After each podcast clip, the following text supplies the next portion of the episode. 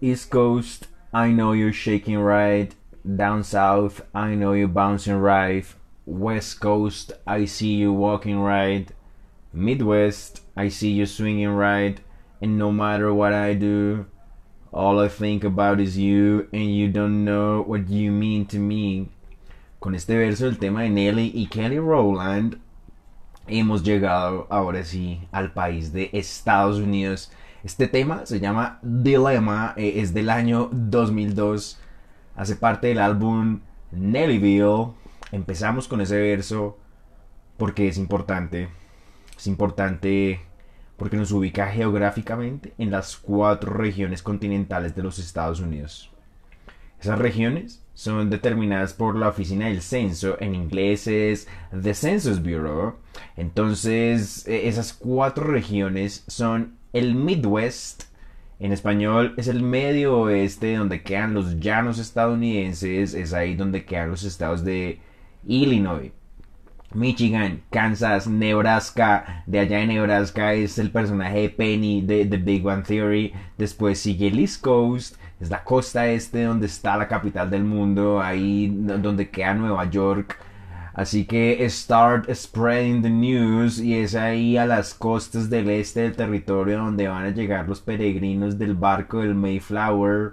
Y son esos peregrinos los que van a fundar las 13 colonias y más tarde en el siglo XX de ahí de Nueva York, del sur del Bronx, van a surgir para el resto del mundo los primeros versos y las primeras pistas del rap. Seguimos con el South, es el sur de los Estados Unidos donde están Texas, Georgia, Alabama y el nombre de esos estados es el sinónimo de la historia de la esclavitud y de la lucha por los derechos civiles. De eso nos van a hablar Rey Barreto, Martin Luther King, los versos de Billie Holiday, son las frutas extrañas de los árboles sureños. Y por último, nos queda el West Coast, es la costa oeste donde está California y todos esos otros estados que antes eran México y que antes eran España y que antes eran el mundo indígena ancestral que se reconstruye cada día y que hoy en día es donde queda Hollywood y es donde queda toda la industria cinematográfica. Después vamos a hablar bien sobre estas regiones y de otras regiones que no quedan en el continente, que se nos quedan por fuera, como las islas, digamos. Vamos ahora con la traductología. Seguimos con Sergio Bolaños. Escribió Introducción a la Traductología, autores, textos y comentarios. Habíamos explicado que habían dos orientaciones en la traductología. Una orientación era de tipo lingüístico y otra orientación era de tipo cultural, literario y filosófico. El libro de Bolaños es una revisión de autores que han escrito sobre traducción y esos autores se van a ubicar en cualquiera de esas dos orientaciones.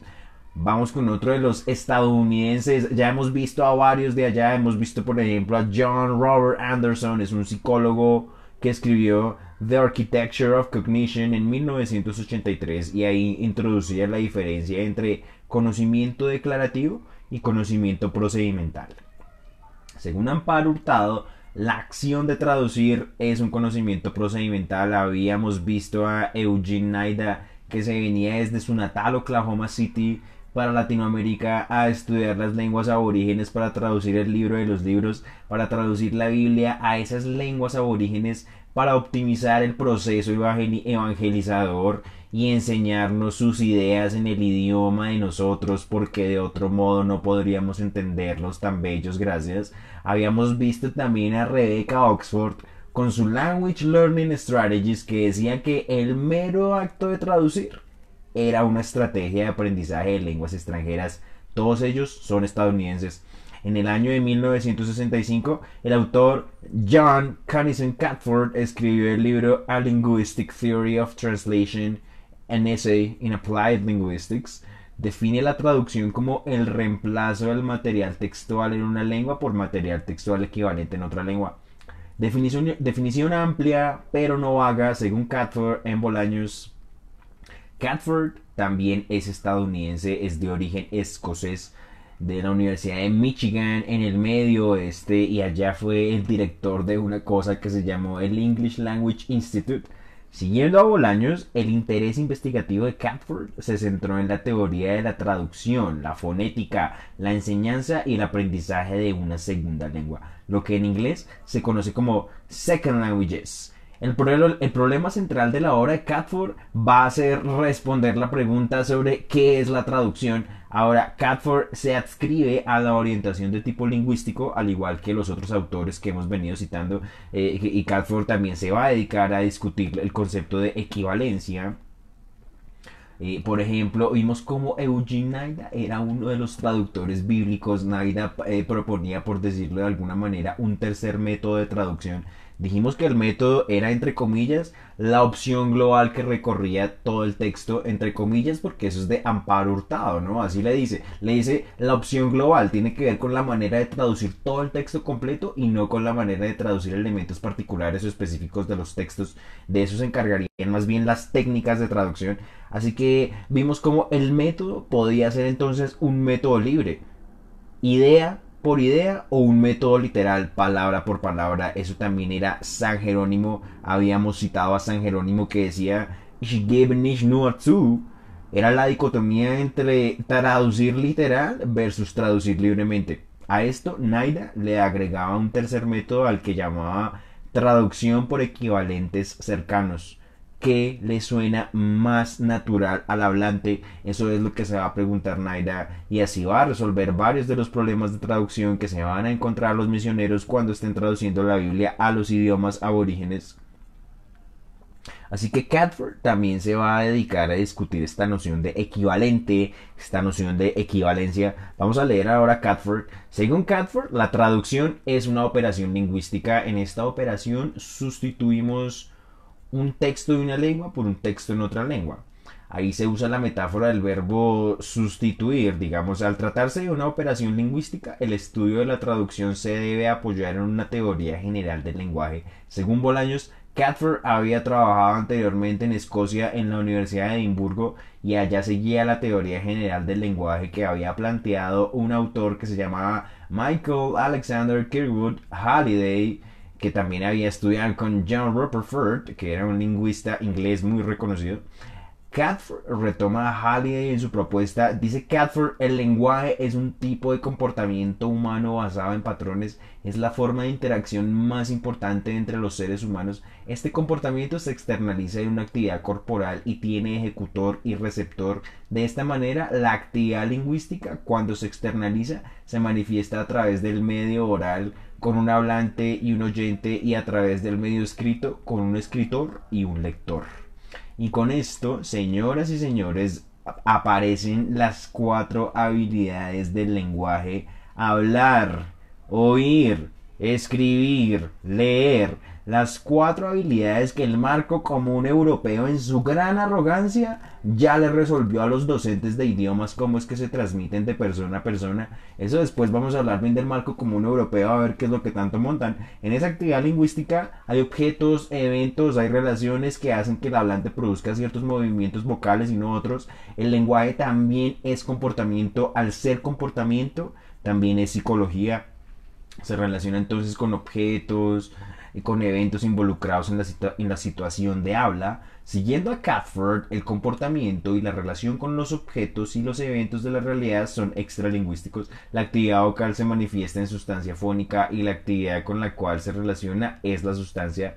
El lenguaje es entonces la organización y los patrones que se imponen a estos dos tipos de sustancia, es decir, el lenguaje sería forma y no sustancia. Al hacer abstracciones de los eventos lingüísticos, estos se organizan en diferentes niveles. El nivel que corresponde a la sustancia del medio oral es la sustancia fónica. El nivel que corresponde a la sustancia del medio escrito es la sustancia gráfica. Ambas sustancias, fónica y gráfica, tienen una contraparte lingüística que podría estudiarse con lo que el mundo universitario conoce como fonología y grafología. Ahí aparecen dos niveles, según Catford eh, aparecen otros niveles también, aparecen entonces la gramática, aparece el léxico que tiene que ver con, los significados contextuales o, el contexto, ¿cierto? Según Catford, la oración sería una unidad gramatical y estas unidades gramaticales operan jerarquías Muy importante esa palabra, jerarquía, está, eh, define también el concepto de sistema. Dice, un sistema es un conjunto finito de alternativas entre las cuales se debe escoger. Un ejemplo de sistema gramatical es el sistema de número singular o plural, singular, dual o plural que tienen muchas lenguas. Después, Catford nos dice algo muy interesante sobre los acentos, sobre la pronunciación, sobre el lenguaje hablado. Dice Catford, dice, eh, Catford se distancia eh, eh, en cierta medida de la teoría lingüística de Halliday en cuanto se considera que es posible separar los niveles, es decir, es posible separar el nivel fonológico y el nivel grafológico de los niveles gramatical y lexical. Esta separabilidad se puede observar según Catford cuando un inglés, por ejemplo, habla francés con la gramática y el léxico de la lengua francesa, pero con la fonología inglesa, es decir, con un fuerte acento inglés. Vamos ahora con el comentario de Bolaños muy crítico él, Bolaños continúa diciendo que la teoría de Halliday utiliza, utilizada por Catford presenta varios inconvenientes. Primero, considerar que el lenguaje es fundamentalmente forma y no sustancia, lo cual, por ejemplo, en el caso de la sustancia fónica, o sea, en el caso de los sonidos, no se puede aceptar porque los sonidos del lenguaje no son ruidos inarticulados, sino son concreciones de los patrones fonológicos de las lenguas. Y sin estas concreciones, las unidades fonológicas no serían más que abstracciones en el vacío. En, en otras palabras, Catford separa los fonemas de los sonidos pero esto no quiere decir que la fonética no haga parte de la lingüística. Segundo, concebir solamente las relaciones formales entre las unidades lingüísticas es no dar cuenta del contenido semántico de estas unidades y la traducción tiene que ver precisamente con la configuración y la comprensión del significado lingüístico. Habíamos dicho que Catford entendía que la traducción era el reemplazo del material textual de la lengua origen por el material textual equivalente en lengua meta en cualquier nivel lingüístico. Es decir, se trata de la traducción que se realiza solamente en el nivel fonológico o grafológico o gramatical o léxico. Catford cita como ejemplo de traducción fonológica el caso en el cual los actores emplean un acento extranjero, eh, cuando los actores emplean un acento regional, eh, o, cuando, o cuando las personas eh, aprenden una lengua extranjera. De esta manera se hace una analogía entre los actores y los aprendices de lenguas extranjeras muy interesante. Por otra parte, la traducción grafológica se utiliza a propósito para lograr efectos tipográficos cuando se escribe la lengua extranjera que se está aprendiendo. O sea, imitar un acento en un primer momento eh, es una traducción fonológica. Entonces eh, vamos entrando en el mundo del arte de los artes, vamos entrando en el mundo de la máquina de los sueños, en el embeleco del siglo XX, como le dice Fernando Vallejo, un fundido en negro y después plano picado al revés del rascacielos. Con esto vamos entrando poco a poco al mundo del big picture, del motion picture, de la imagen en movimiento. Vamos entrando en el mundo del cine. Es un tema muy importante cuando hablamos del país de Estados Unidos. Allá en Estados Unidos hay dos migraciones muy importantes, la migración alemana y la migración italiana. Hay un pintor alemán que se llama Friedrich Overbeck. Johann Friedrich Overbeck nació en Lübeck, en Alemania, eh, en el estado federado de Schleswig, Holstein, al norte, norte, norte de Alemania, donde está la frontera con Dinamarca. Este pintor vivió en el siglo XIX y pintó un cuadro que se llama Italia y Germania. En alemán original es Italia und Germania, es una pintura de 1928.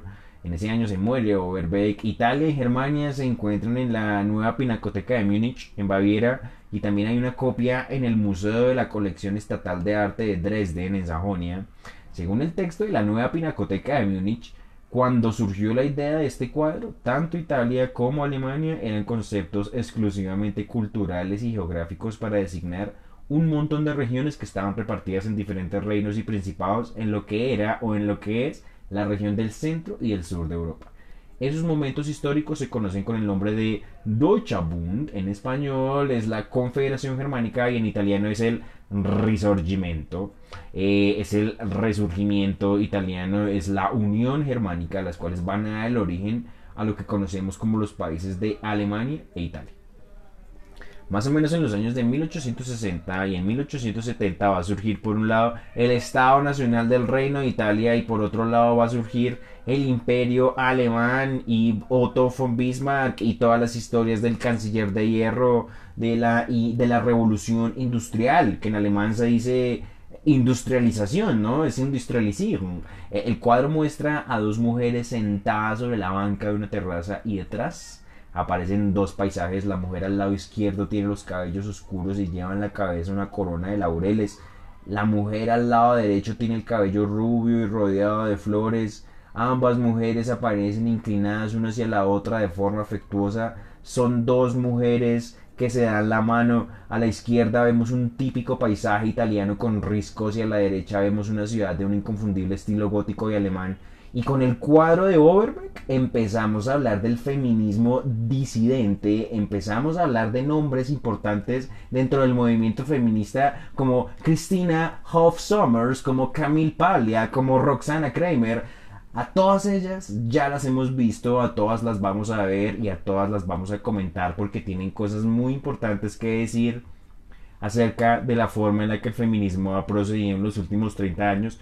Estamos hablando de escritoras que desarrollaron la base de su pensamiento y sus críticas al feminismo durante los años 90 y sus ideas aún hoy en día son impactantes y son controversiales por lo cual resulta importante entender las ideas de estas mujeres tan asombrosas y tan tremendas que se han atrevido a criticar el feminismo hegemónico y a los ideólogos que se han tomado el pensamiento de las universidades y por lo tanto el pensamiento de la sociedad ¿Y cómo les parece a ustedes que resulta que el idioma que ellas usan para pensar y discutir todos estos asuntos es el idioma inglés? Así que ventaja tienen las personas que pueden entender el idioma inglés en esta época que estamos corriendo.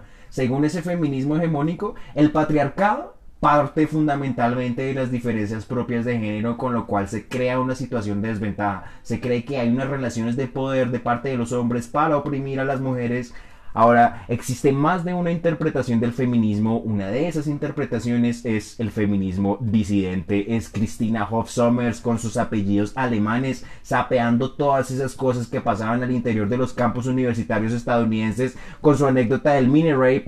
Mujeres como Camille Paglia con sus apellidos, su mamá y sus cuatro abuelos italianos que se llama a sí misma a Dissident Feminist defendiendo una postura individualista y una postura radical. Por eso hablábamos del cuadro de Overbeck, hablábamos de los imaginarios de Alemania y de Italia y de sus respectivas migraciones en los Estados Unidos. Estas dos pensadoras vienen de esas migraciones, de la migración alemana y la migración italiana. Mujeres como Roxana Kramer de Argentina, también de apellido germano, de origen judío Kramer divulgando los excesos y las falacias que el feminismo hegemónico de la mayoría de los países del mundo defiende. El año pasado, Kramer sacó un libro con un título por lo demás provocativo y directo, dice que el patriarcado no existe más. Valdría mucho la pena conseguir ese texto y leerlo para ver qué dice Roxana Kramer también con sus apellidos alemanes acerca del por qué ya no hay un patriarcado en los países de Occidente.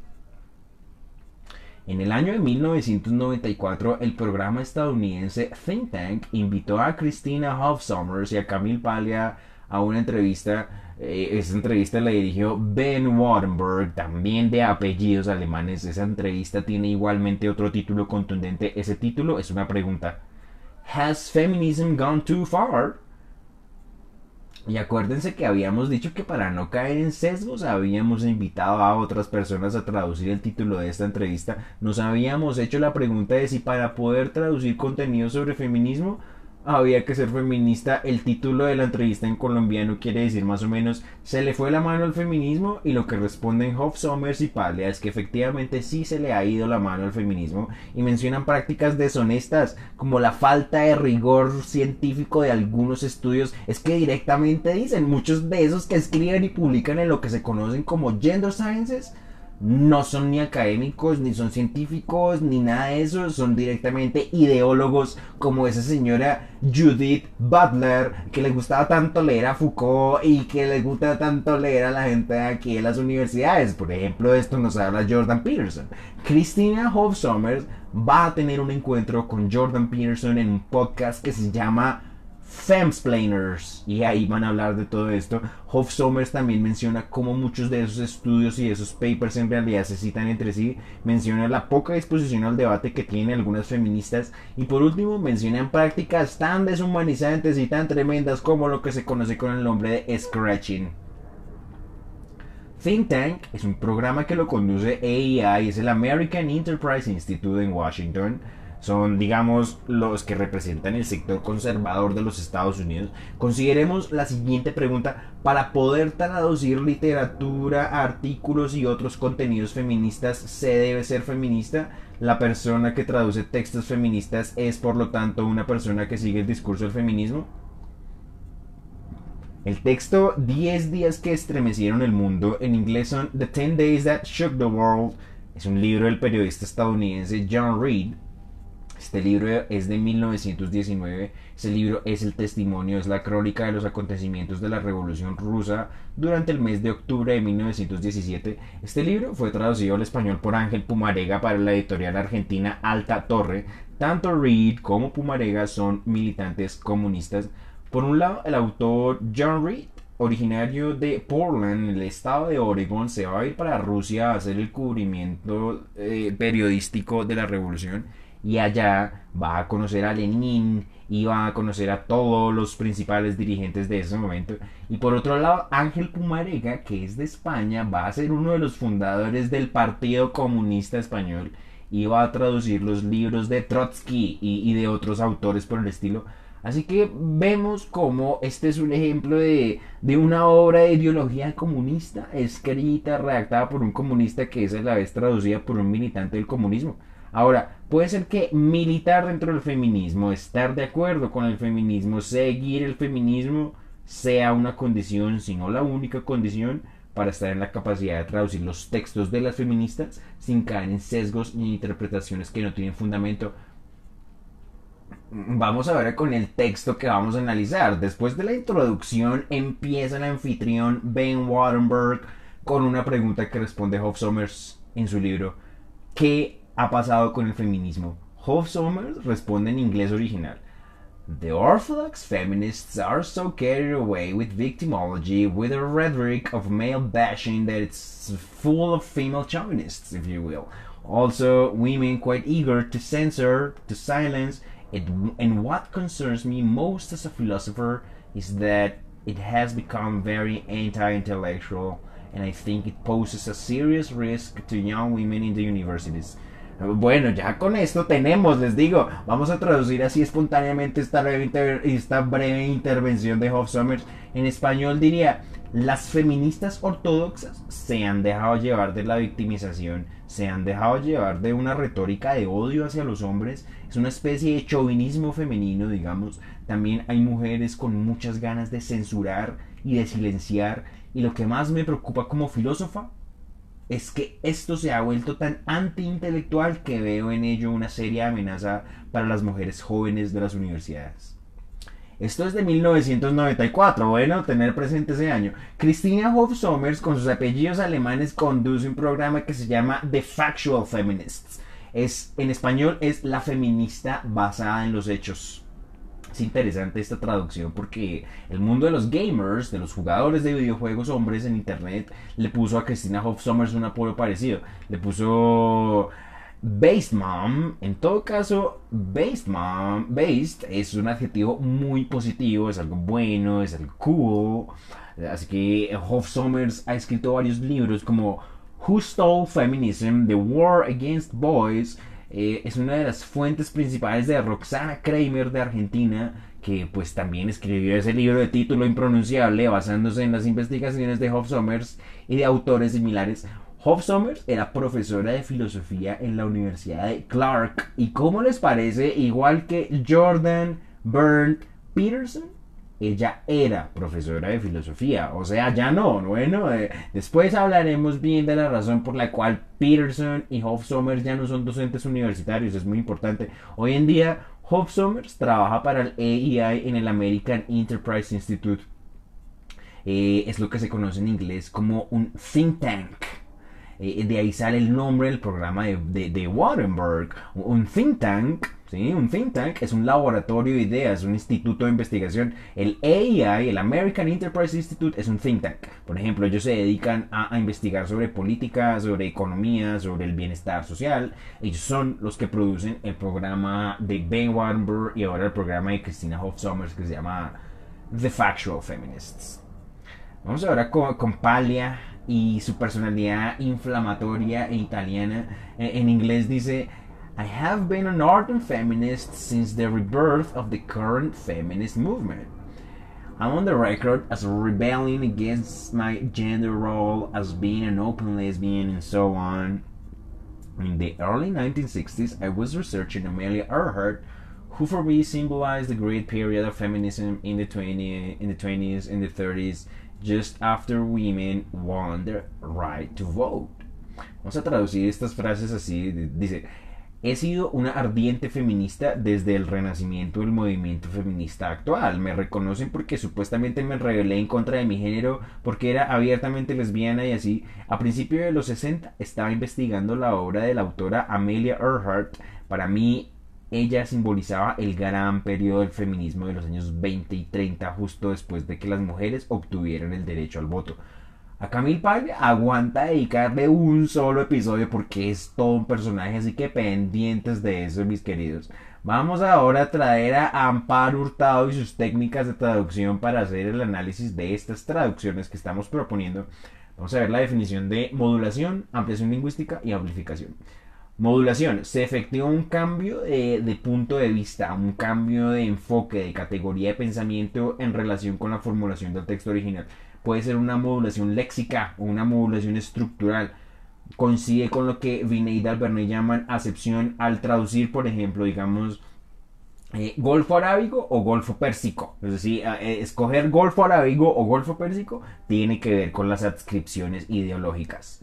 Eh, también hay otra, hay otra, hay una modulación en la, en, el, en, la, en la categoría del pensamiento, digamos, en el equivalente árabe, cuando uno dice vas a tener un hijo, en realidad se dice más bien vas a convertirte en padre. Es la idea de convertirse en padre sobre la idea de tener un hijo. Ampliación lingüística. Se añaden elementos lingüísticos. Es un recurso que suele ser especialmente utilizado en interpretación consecutiva y doblaje. Traducir al castellano, por ejemplo, la expresión, la expresión inglesa no way por la expresión de ninguna de las maneras. En vez de utilizar una expresión que tenga el mismo número de palabras, digamos en absoluto, por ejemplo, eh, una amplificación es cuando se introducen precisiones que no están formuladas en el texto original, informaciones, perífrasis explicativas, notas de traductor. En una traducción del árabe al castellano, el mes del ayuno para los musulmanes junto a Ramadán, por ejemplo.